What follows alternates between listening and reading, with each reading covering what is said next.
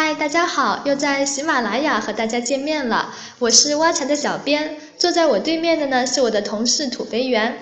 嗨，亲爱的财主们，大家好。今天我和土肥圆要和大家一起分享如何摆脱月光，坚持存钱。存钱呢，其实也是一门很大的学问，因为每个人在实施的过程当中都可能会产生惰性，所以呢，就需要通过一些方法，让我们可以坚持下来。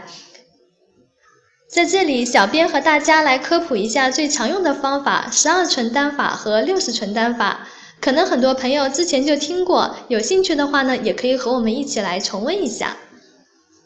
啊，首先我们来讲一下十二存单法。十二存单法本质上就是定期存单的组合，每月存一笔一年的定期，然后坚持一年，在这之后的一年里，每个月就会有一笔存款本息到期，这就是十二存单法了。举个例子，每个月存一单五百元，以此类推，持续十二个月，第十三个月将到期的第一笔存单重新定存，这样资产就可以持续的累积了。因为十二存单法之间是相互独立的，存取比较灵活，所以说还是比较适合刚开始工作或者是财富累积初始阶段的财主们。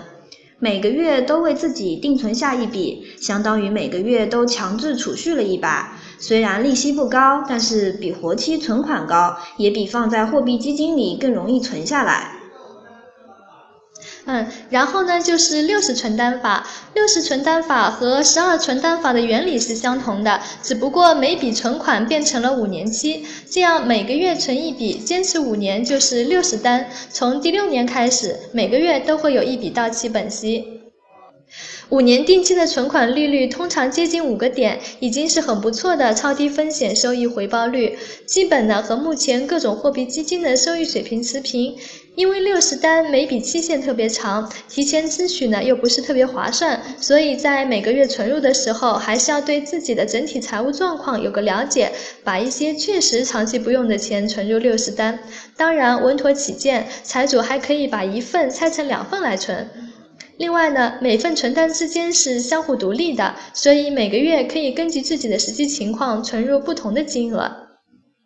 同理，我们还可以存二十四单、三十六单，只要符合自己的实际情况就可以了。我们社区有一位财主分享了他的存钱经验，我们和大家来分享一下吧。